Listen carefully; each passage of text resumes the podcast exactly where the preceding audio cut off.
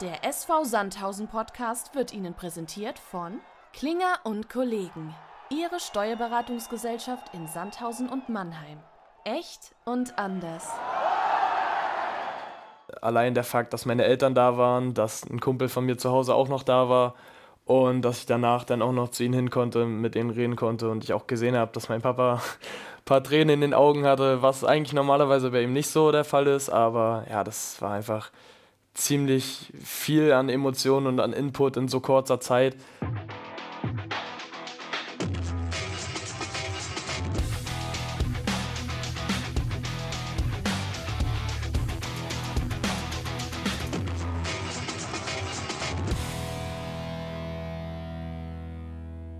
Heute wieder mit an Bord. Wolle, freut mich, dass du nach überstandener Krankheit äh, heute wieder mit dabei bist. Und wir haben, glaube ich, den äh, Mann der Stunde oder den Mann der letzten zwei Spiele ähm, äh, mit uns äh, oder hier bei uns. Äh, Richie, Servus. Servus. Dann, Stefan.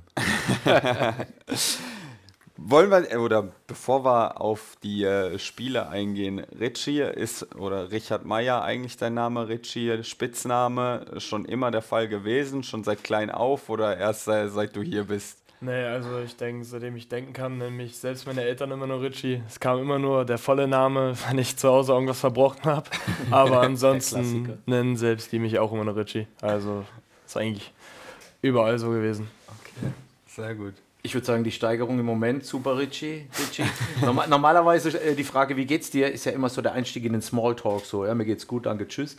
Aber jetzt mal wirklich, wir, wir haben hier Podcast, inhaltliches Format. Äh, wie geht's dir denn?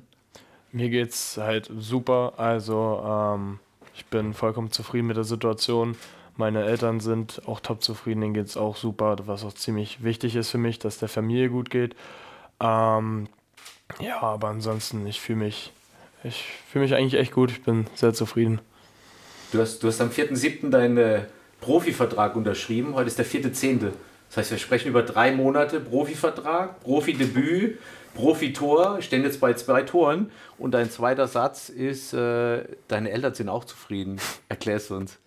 Ja, also ich glaube, das ist ganz normal. Meine Eltern haben sie mich, seitdem ich klein bin, begleitet. Ich habe mit vier angefangen, Fußball zu spielen.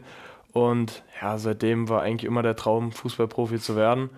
Und ähm, ja, als es dann so wirklich immer, immer näher gerückt ist und der Traum dann auch wirklich zum Greifen nah war, haben sie dann auch gemerkt, dass äh, das wahrscheinlich eine ganz gute Entscheidung war, wahrscheinlich immer zu jedem Auswärtsspiel mal mitzufahren und so. Ähm, ja, also ich denke mal, dass es äh, vollkommen normal ist, dass jeder Elternteil da, wenn das Kind seinen Traum verwirklichen kann, einfach zufrieden mit der Situation ist, weil ich glaube, meine Eltern, auch wenn ich jetzt einen anderen Weg eingeschlagen hätte, wäre es bei denen so gewesen, wenn ich happy bin, sind sie auch happy, deshalb, ja. Also du, du nimmst ja tatsächlich von den Top 5 nachher schon eine Frage weg. Ähm, äh, haben deine Eltern Instagram? Nee, Haben sie nicht. Das heißt, den Post, den du abgesetzt hast, als du dein Profidebüt gemacht hast bei Instagram, ich lese mal kurz vor. Ich bedanke mich bei allen, die mich bisher auf meinem Weg begleitet haben, sowie natürlich bei meiner Familie und vor allem bei meinen Eltern, die mich immer unterstützt haben. Den Podcast werden sie hören. Nimm dir Der 30 def- Sekunden. Nimm dir 30 Sekunden. Nimm dir 30 Sekunden. Sprich sie direkt Also, an. äh, ja, ich will mich auf jeden Fall bei euch beiden bedanken, Mama und Papa, dass ihr mich bis jetzt immer unterstützt habt, egal was war. Ihr seid zu jedem Spiel mitgekommen, zu jeder Auswärtsfahrt, ob es nach Holland war oder ein anderes Land, ihr wart immer mit dabei. Ihr habt mich mental immer unterstützt, auch wenn es mal nicht lief, wenn ich verletzt war, sonstiges. Ihr wart immer für mich da und ja, ich glaube, das ist schon ein ziemlich großes Privileg, solche Eltern zu haben. Perfekt. Direkt da mal eine Frage nachgeschossen. Du hast gesagt, deine Eltern waren bei jedem Auswärtsspiel mit dabei.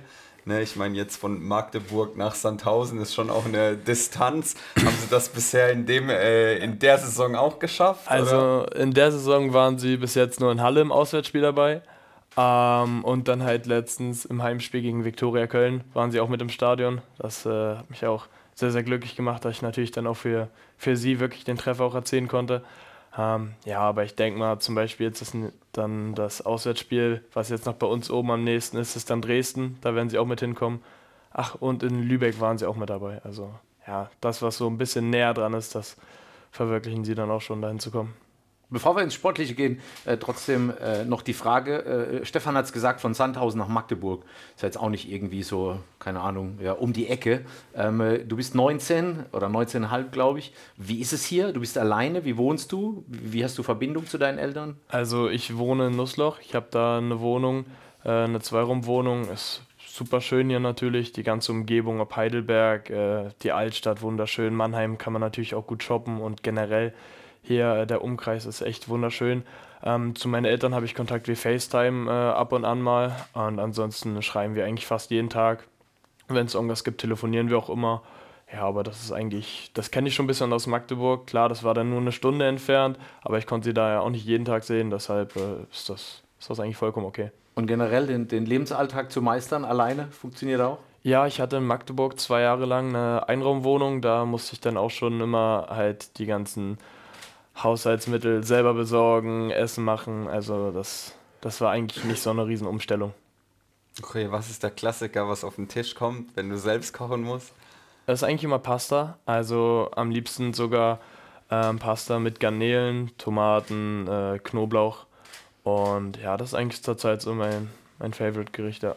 Stefan, du hast es aufgeschrieben. Du denkst noch an unser Event Kombi, ja. am Ende. Sehr gut. Schauen wir mal, ob David Otto das nachgucken kann. ja, genau. Ein toller Abend, weiß ich jetzt schon. Ähm, Richie, äh, hol uns mal ab. Äh, ich habe es eben gesagt, vierter, siebter Profivertrag und dann ging es ja recht schnell. Äh, du bist auch sehr dankbar, man, man, man, man, man nimmt dir das ab, auch deine Emotionen, die du, die du da äh, raushaust. Jetzt hast du dein erstes oder dein Profidebüt war gegen Dresden, wurdest du eingewechselt, 81.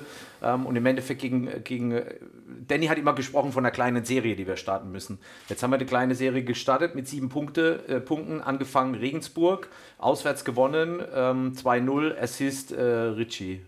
Erzähl mal. Ja, also Regensburg war äh, natürlich auch ein Highlight. Ich war, äh, ich wurde eingewechselt, ich habe direkt vorne Gas gegeben und dann im Konter wollte ich eigentlich zu Abu, weil Abu hat äh, halt kommuniziert, dass er in der Mitte frei ist. Ich hatte Rufen gar nicht gesehen, weil er im Deckungsschatten von Abu war. Und dann lässt Abu überragend den Ball durch und Rufen Hennings macht halt das, was er macht. Abgezockt vorm Tor und haut das Ding halt rein. Ne? Also es war, war aber ein geiles Gefühl, allgemein äh, einen Scorerpunkt zu haben.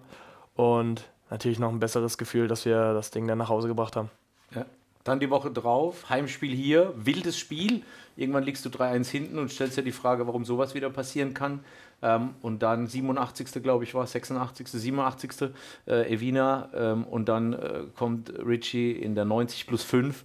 Ähm, hol uns ab, emotional. Wie war es für dich? Du hast eben gesagt, deine Eltern waren da. Also äh, geht's schöner? Fragezeichen. Boah, also ich glaube, für ein erstes Tor in einer, im Profibereich geht es, glaube ich, kaum schöner. Natürlich wäre es noch schöner gewesen, wenn das sozusagen das 4-3 gewesen wäre oder das 3-2, wenn wir gewonnen hätten. Aber allein der Fakt, dass meine Eltern da waren, dass ein Kumpel von mir zu Hause auch noch da war und dass ich danach dann auch noch zu ihnen hin konnte, mit denen reden konnte und ich auch gesehen habe, dass mein Papa ein paar Tränen in den Augen hatte, was eigentlich normalerweise bei ihm nicht so der Fall ist. Aber ja, das war einfach ziemlich viel an Emotionen und an Input in so kurzer Zeit ich musste auch erstmal danach realisieren, als der Ball im Tor war, war ich auch erstmal ganz kurz komplett in meiner eigenen Welt. Ich war ganz kurz überfordert, aber dann, äh, ich habe mir nämlich vorgenommen, wenn ich ein Tor mache und egal ob es nur in die Kamera ist oder ob sie hier sind, äh, gehe ich definitiv zu meinen Eltern und das Herz war auch symbolisiert halt, war auch für sie. Deshalb war unbeschreiblich eigentlich. Wie hast du das Tor wahrgenommen? Also kann, kann man sich daran überhaupt noch erinnern, so dieses, der Moment, wo stehe ich, wo ist mein Gegenspieler, wie kommt der Ball rein? Oder ja, also ich habe halt gesehen, dass der lange Ball auf zwei kommt und dass äh, Luca da steht. Und ich habe dann halt gedacht, entweder bringt er den direkt aufs Tor oder halt er legt den quer, wie er es da gemacht hat. Und dann habe ich mich halt ganz minimal in den Rücken meines Spielers abgesetzt. Ja, und bin dann in den Ball reingesprungen, habe ihn sozusagen über den Torwart leicht rüber gechippt und das war ja, es ging alles eigentlich ziemlich schnell und das war dann einfach überwältigend. Okay, wir gehen nochmal kurz zurück. Profivertrag, Profidebüt, erster Assist, erstes Tor. Und gestern schon wieder geknipst. Richie, was war da, da schon wieder los? Ja, läuft. Gestern, läuft. Gestern war äh, natürlich, besser geht's nicht reingekommen und nach zwei Minuten ein Tor gemacht. War ein bisschen äh, Gewusel, weil Absprachefehler bei den Freiburgern war und dann hat David auch sich gut behauptet und dann habe ich halt einfach wieder den Ball über die Linie gedrückt, auf Deutsch gesagt. Ne? Ja. Generell, du hast äh, A-Jugend-Bundesliga gespielt, äh, auch viele Buden gemacht, hast dann Verbandsliga gespielt und jetzt der Schritt in die dritte Liga. Wie, wie also mal ernsthaft jetzt, wie fühlt es sich an für dich gerade? Wie, wie, wie, nimmst du es wahr? Wie geht's dir so? Ist es eine Achterbahn der Gefühle oder, oder kannst du es schon realisieren? Oder? Ja, naja, also es war ja in dem Jahr so, ich habe U19 und Verbandsliga gespielt. Also es gab Wochenenden, da hatte ich wirklich zwei Spiele innerhalb von zwei oder drei Tagen. Also es war echt krass, aber ich habe immer wieder dafür gearbeitet, um halt meinen Traum zu verwirklichen. Und das war schon äh, ein sehr, sehr geiles Gefühl, als ich dann hier war, alles gesehen habe und dann wirklich den Vertrag auch unterschreiben konnte. Und dann noch die erste Trainingseinheit mit den Jungs. Die erste war am Pfitzenmeier und dann am Nachmittag direkt äh, auf dem Platz Turnierform. Und ja, also es hat auch nicht lange gedauert, als ich hier dann auch angekommen bin, weil die Mannschaft macht es einen auch unfassbar leicht, weil es so eine geile Truppe ist. Es ist eine sehr familiäre Stimmung immer. In der Kabine gibt es immer was zu lachen. Also es ist eigentlich nie äh, Negativstimmung. Deswegen, also es ist schon echt stark. Ich will nochmal auf die vergangene Saison zurückgehen, wo du gesagt hast, ja, du hast dann auch mal ein Wochenende doppelt gespielt. Ne? Ich meine, äh, ich habe mal die Statistik auch hier. Du hast 37 Spiele in der letzten Saison gemacht, ne? davon 25 Buden, 9 Assists. Das ist schon ähm, äh, gerade auf in für die Strecke, ja, für die äh, Länge einer Saison ist das schon äh, sehr konstant. Wie kam das zustande, dass du sowohl U19 als auch äh, dann schon bei den Herren in der U23 mitgespielt hast? Ähm, das war so eine Sommervorbereitung, waren wir im Trainingslager und äh, in dem Jahr wurde erst die U23 neu, neu eröffnet bei Magdeburg. Und die haben dann meine beiden Trainer vom Vorjahr aus der U19 übernommen, also Patrick Sander und Pascal Ibold. Und die sind dann auf mich zugekommen und meinten, ähm, ob ich vielleicht es wollen würde, in der U19 und U23 zu spielen, weil es halt sehr wichtig ist, schon immer äh, Herrenerfahrungen zu sammeln, ob das jetzt auf einem hohen Level ist oder manchmal auch auf einem etwas niedrigeren, aber es geht ja auch allein um die Körperlichkeit, was eine ganz andere ist. Und äh, ich habe das jetzt Chance gesehen, habe dann äh, eigentlich nur noch U23 trainiert, immer nur Abschlusstraining bei der U19 gehabt, dann U19 gespielt und meist war das dann so, wenn wir, sag ich mal, freitags ein Spiel mit der U19 hatten oder freitags mit der U23, habe ich dann Sonntag ähm, halt immer bei der anderen Mannschaft noch mitgespielt. Ja, und manchmal waren es dann auch 180 Minuten in drei Tagen. Es war zwar hart, aber es hat natürlich auch sehr viel Spaß gemacht, weil es war ja immer noch meine Leidenschaft, meine Liebe und ja, also besser ging es auch gar nicht in dem Jahr. Wie, wie, wie kam der Kontakt zu Sandhausen zustande? Also wie, wie hast du äh, die Info bekommen, dass Sandhausen an dir interessiert ist? Ähm, das, war, das war ja so, ich hatte den Vertrag bei Magdeburg, Magdeburg abgelehnt durch ganz viele verschiedene Sachen. Ähm, und dann war ich eine Kurzzeit, so anderthalb, zwei Wochen sozusagen vereinslos. Und ich weiß noch, ich war im Fitnessstudio und habe einen Anruf von meinem Berater bekommen bin rausgegangen und er meinte, dass Sandhausen an mir interessiert wäre und sich gerne mal mit mir treffen wollen würde. Also das war, da habe ich mich mit Danny getroffen. Eigentlich wollte Matthias auch noch mitkommen, aber der hatte da zu dem Zeitpunkt familiäre Probleme. Und dann war ich auch schon, ich glaube, zwei, drei Tage später, habe ich mich mit meinem Vater in den Zug gesetzt, bin runtergefahren nach Bayern, also um genau zu sein nach München. Und dann haben wir uns da getroffen. Danny hat mir seine Vorstellung ein äh, bisschen aufgelistet, was er mit mir vorhat und auch generell mit der Truppe. Und ich war vollkommen überzeugt. Und dann war es halt nur noch eine Sache zwischen den beiden Vereinen, aber es hat sich dann auch geklärt. Wenn man äh, am Tag der Verpflichtung, äh, wurde ja hier Richard Meyer Magdeburg verpflichtet und dann steht da, äh, Richie ist eine Art Spielertyp, die, äh, oder, äh, der in Deutschland gesucht wird. Größe, Robustheit, Tempo, äh, ein Junge, der für, für Unruhe sorgt. Ist das für dich äh, Kompliment für das, was du bisher geleistet hast, im Sinne von, oh, da, da traut man dir was zu, oder siehst du es vielleicht sogar als, oh, mal ein bisschen demütig, äh, langsam, eins nach dem anderen? Also ich sehe es schon als Kompliment, weil es auch wirklich mein, mein Spielstil war, den ich in der U19 und in der Verbandsliga halt aufgebracht habe dass ich halt äh, vorne immer wieder angelaufen bin, Bälle festgemacht habe, halt Brust, aber auch eklig war. Also ich habe nicht davor zurückgeschreckt, auch mal den Innenverteidigern weh zu tun. Ähm, ja, und klar war das alles ein bisschen viel. Zum Anfang hatte ich auch ein bisschen Druck, aber den habe ich mir dann noch selber genommen. Ähm, ja, aber ich habe das auch überwiegend als Kompliment eigentlich gesehen.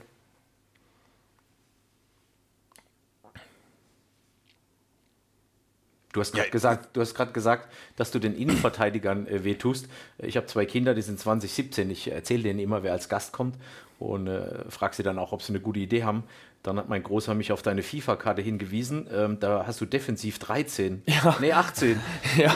Also, Warum? Das, das habe ich auch gar nicht verstanden. Nur ich habe das so mitbekommen, dass die FIFA-Karten bisher schon immer im Voraus sozusagen äh, ah, getätigt werden. Ich noch gar nicht, was du drauf hast. Na, nein, das meine ich jetzt nicht. Aber ich hatte da halt noch gar keinen Einsatz. Das war, glaube ich, auch schon noch vor dem Dresden-Spiel. Okay. Und ja, ich denke mal, die haben dann einfach nur die bisschen Statistiken aus dem letzten Jahr genommen und vielen Verteidigungen werden sie sich da, glaube ich, auch nicht angeschaut haben, weil sie mussten halt auch viele neue junge Spieler halt äh, sozusagen erstellen.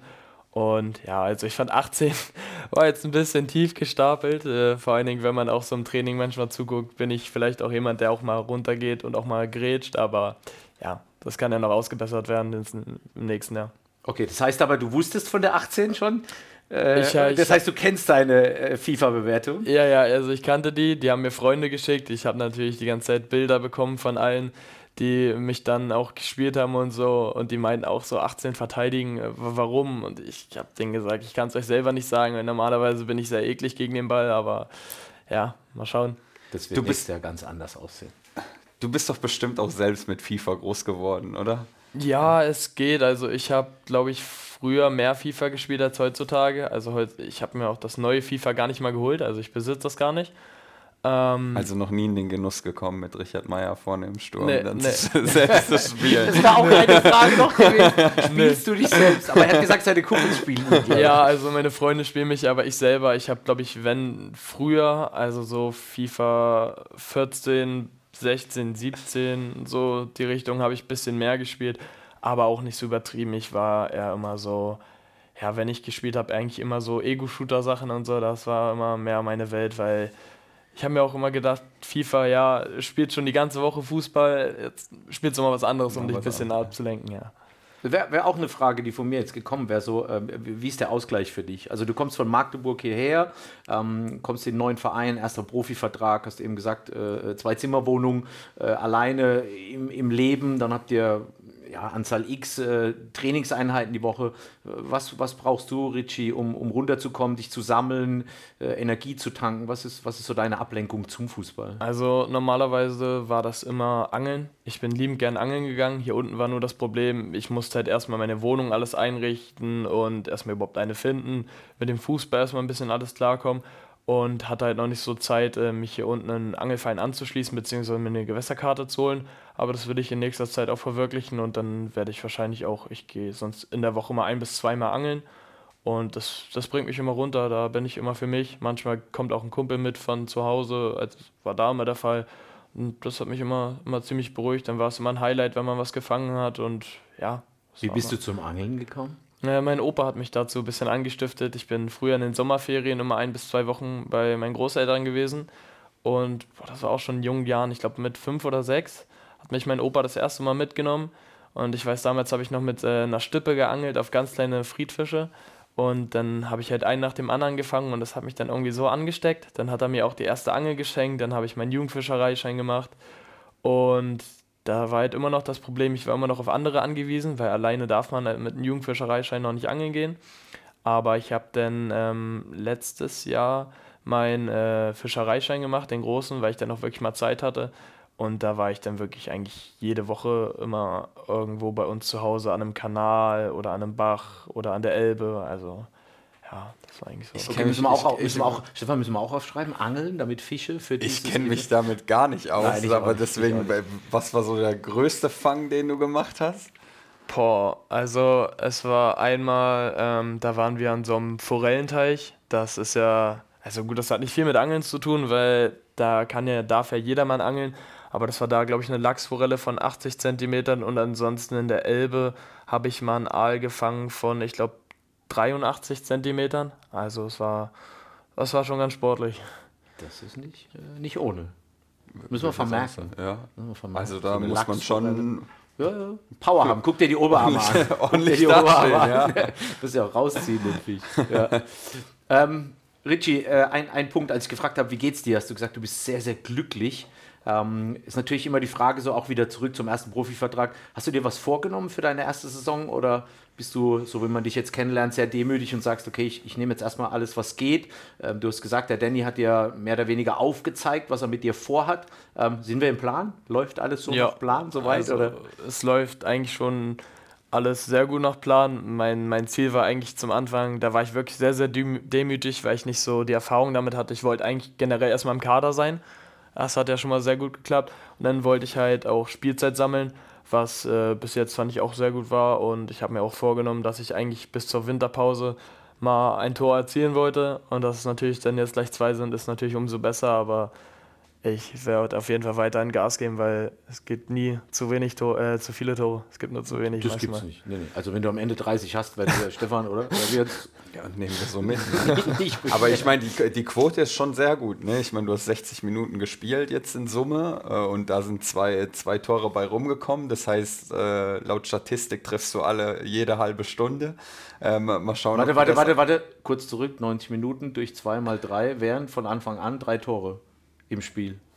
Theoretisch, Theoretisch, ja. Also laut der Theorie, ja. Mathe- Mathematisch gesehen. Ja. Nee, aber ich bin mal gespannt, ob wir das halten können mit den äh, Einsätzen, die dann äh, immer wieder kommen, wenn man dich äh, oder wenn man, wenn man dich nochmal reinbringt und du einen draufsetzen sollst. Kommen wir zu den Top 5 schon. Ich würde noch zwei Sachen mit, wobei eine Sache ist wahrscheinlich in den Top 5 mit drin, aber gestern im Interview bei Magenta hat äh, Tim Knipping äh, was ganz Interessantes gesagt. Er hat gemeint, äh, die, die Tore, die hast du dir absolut verdient, weil du jemand bist, der sehr viel arbeitet. Ähm, wie spiegelt sich das in deinem Alltag wieder? Ist das wirklich so, dass du sagst, hey, ähm, ich äh, mache deutlich mehr als nur das Training, sondern gehe auch noch äh, ins Fitnessstudio oder sonst was?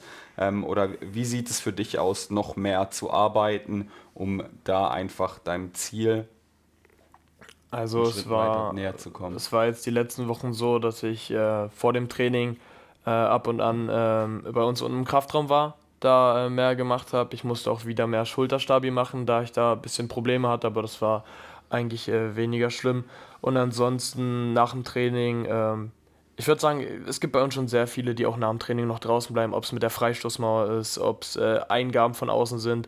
Also ähm, da mache ich eigentlich immer genauso viel wie die anderen, beziehungsweise klar, ich, manchmal bleibe ich auch ein bisschen länger draußen. Ich hatte jetzt letzte Zeit die Aufgabe, 200 Mal mit einem Tennisball zu jonglieren, um allgemein die Grundtechnik ein wenig anzuheben.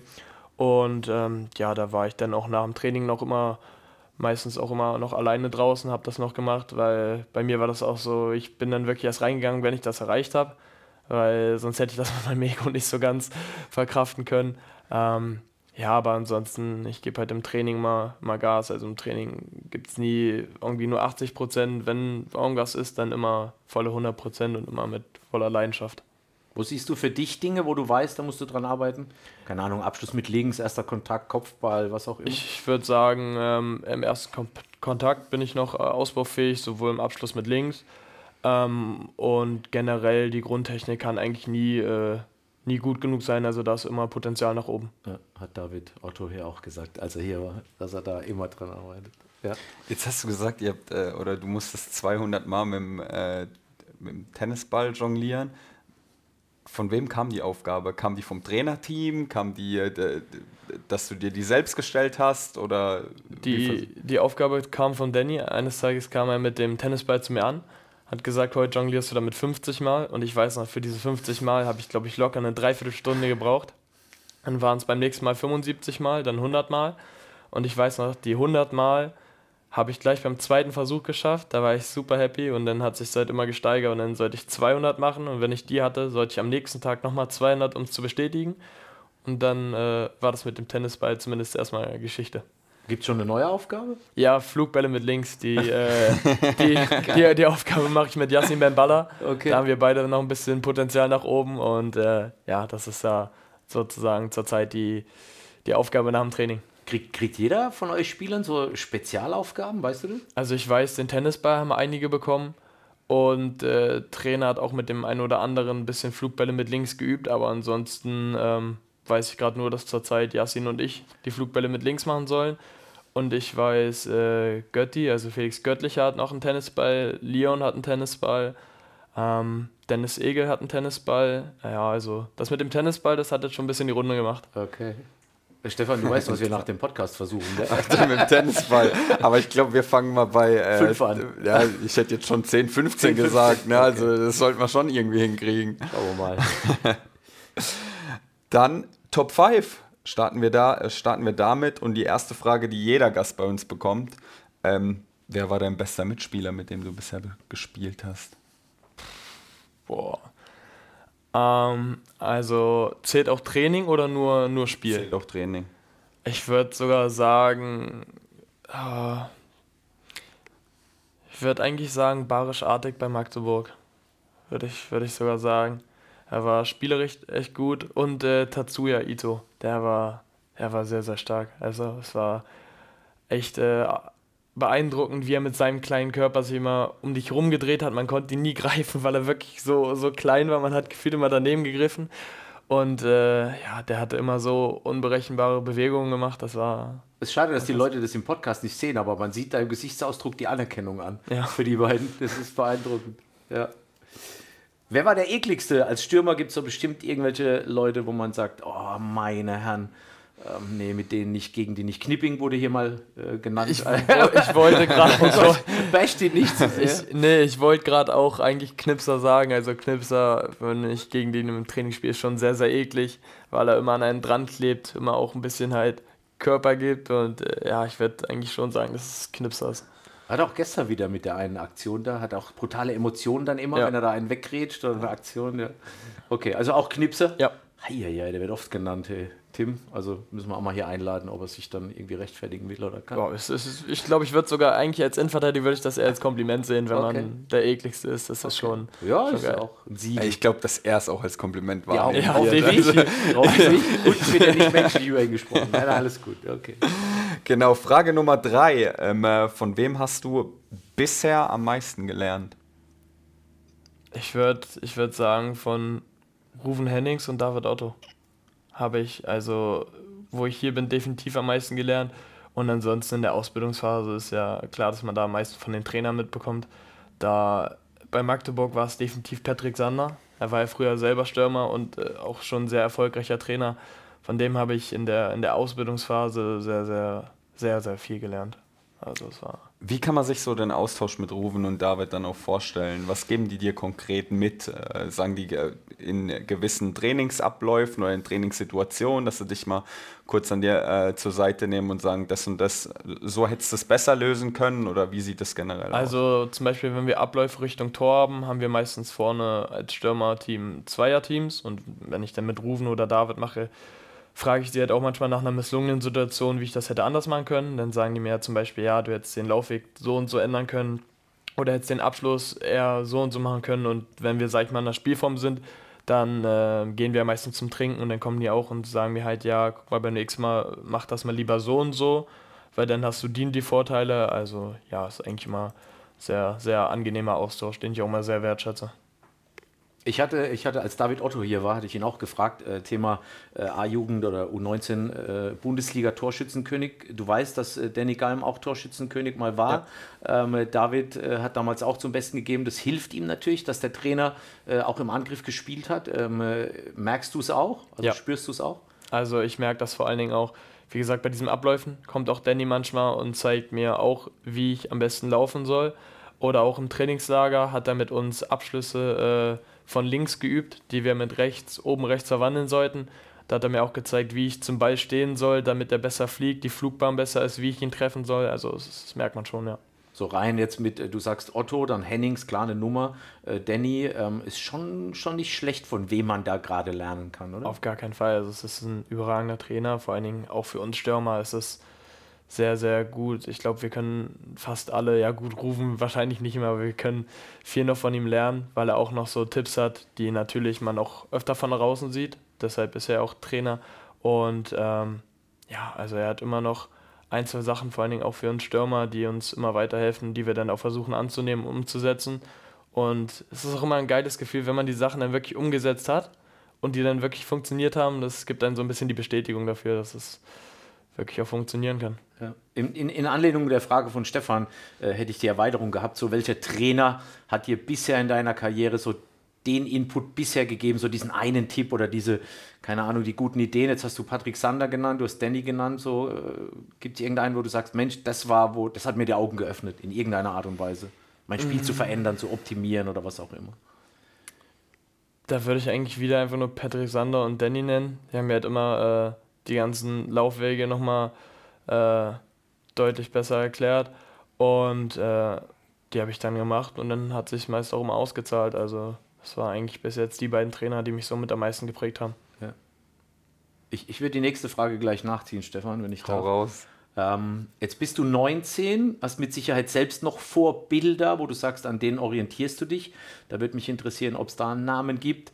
Ähm, und angelehnt an die Frage, ähm, äh, du weißt, dass du mit dem Erfolg, den du dann da hast, die letzten Wochen, auch zum Vorbild wirst für die Jugendlichen. Ist das eine Herausforderung für dich? Also ähm, zusammenfassend ähm, Vorbild von dir? Und also Vorbild von mir war eine Zeit lang in Magdeburg, weil ich da auch ein bisschen näheren Kontakt hatte, war wirklich Kai Brünker, weil er von der Spielweise eigentlich so ähnlich war wie ich, groß, robust, ballfest gemacht.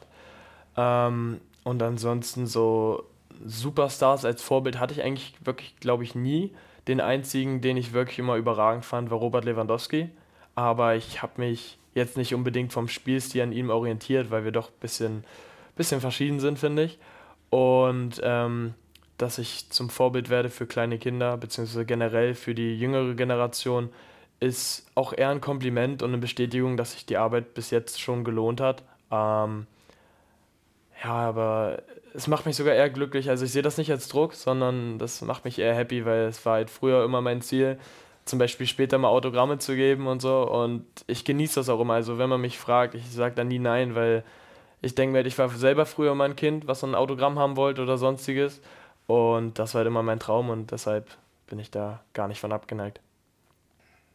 Ich bin beeindruckt. Ich lasse, wir lassen es genauso ja. stehen und nehmen Frage Nummer 5, letzte Frage. Ähm, gibt es ein Lieblingszitat, was dich begleitet oder ein Lebensmotto, was du sagst, hey, danach, danach versuche ich zu leben? Also, wenn ich immer an ein Zitat äh, denken muss, ist es von dem Song von Contra K, Erfolg ist kein Glück, dass man wirklich für arbeiten muss und äh, dass einem im Leben nichts geschenkt wird, sondern man immer dafür äh, arbeiten muss und das manchmal auch eklig ist. Und ja, das ist eigentlich so das, woran ich immer denken muss, wenn mich jemand nach einem Zitat fragt. Finde ich sehr gut. Contra K ist dann auch ganz oben in der Play oder ist immer in der Playlist mit dabei? Oder? Also es geht, es ist eigentlich so meist das eine Lied, beziehungsweise noch vielleicht ein, zwei, die ich höre. Ansonsten ist bei mir, was Musik angeht, ganz wilder Mix. Also ich höre eigentlich fast alles. Sehr gut. Dann, bevor wir noch einen kleinen Ausblick Richtung Ulm gehen, haben wir natürlich, wir haben äh, eine neue Kategorie bei uns eingeführt. Da darf immer der Gast der vorher da war, dem nächsten Gast eine Frage stellen und äh, man weiß nie, wer, ähm, wer zu Gast sein wird. Und äh, beim letzten Mal war Jonas Weig da und der hat folgende Frage gestellt. Was macht unsere Mannschaft aus und was macht die Stimmung in der Kabine aus? Also was ist das Besondere? Hm, ich würde sagen, unsere Mannschaft macht definitiv der Teamgeist aus und der Wille, immer zu gewinnen und immer füreinander da zu sein. Es ist äh, nie so, dass man sich gegenseitig, sag ich mal, äh, anschreit, wenn man Fehler gemacht hat, sondern sie werden immer für einen ausgebügelt und äh, man versucht das immer positiv zu regeln. Und ja, ich würde sagen, dass bei uns äh, die mentale Stimmung schon echt überragend ist. Die habe ich so davor noch nie irgendwo erlebt, dass es in so kurzer Zeit so zusammenwächst. Egal, ob das bei Magdeburg oben war bei den Profis oder in der U23, geschweige in der U19. Das war schon echt äh, überwältigend, als ich hergekommen bin und gesehen habe, wie schnell wir eigentlich schon eine kleine Familie geworden sind. Das war krass. Und bei uns in der Kabine, so die Stimmung kommt eigentlich von allen. Jeder macht mal ab und zu ein paar Witze oder sagt motivierende Worte und pusht den anderen, wenn irgendwas mal misslungen ist. Ähm, ich würde sagen, dass bei uns schon so ein ausschlaggebender Punkt dafür ist.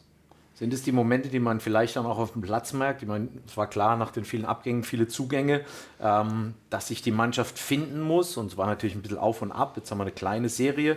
Ähm, ganz, ganz wichtige Nummer auch gegen Köln. Ich meine, du liegst dann 3-1 hinten, holst das Ding noch. Das spricht natürlich auch für den Charakter dieser Mannschaft. Ähm, sind es so Momente, wo man dann merkt, dass, dass die Dinge sich festigen, auch im Spiel? Also, dass diese gute Stimmung, die du gerade beschreibst und dieser Zusammenhalt dann sich auch auf dem Platz wiederfindet? Sind es die Ergebnisse, die wir gerade einholen?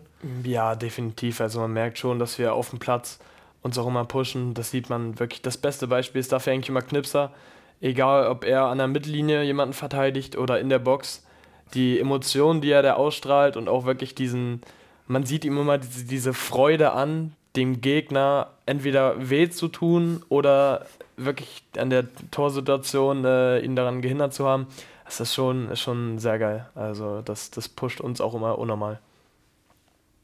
Das motiviert einen auch selbst, glaube ich. Ja, wenn du von außen zuguckst. Ich würde würd schon echt gern mal so einen Tag einfach mit dabei sein, um das einfach mal aufsaugen zu können. Ähm, okay, äh, nächstes Format, ein Tag mit Knipser. ja.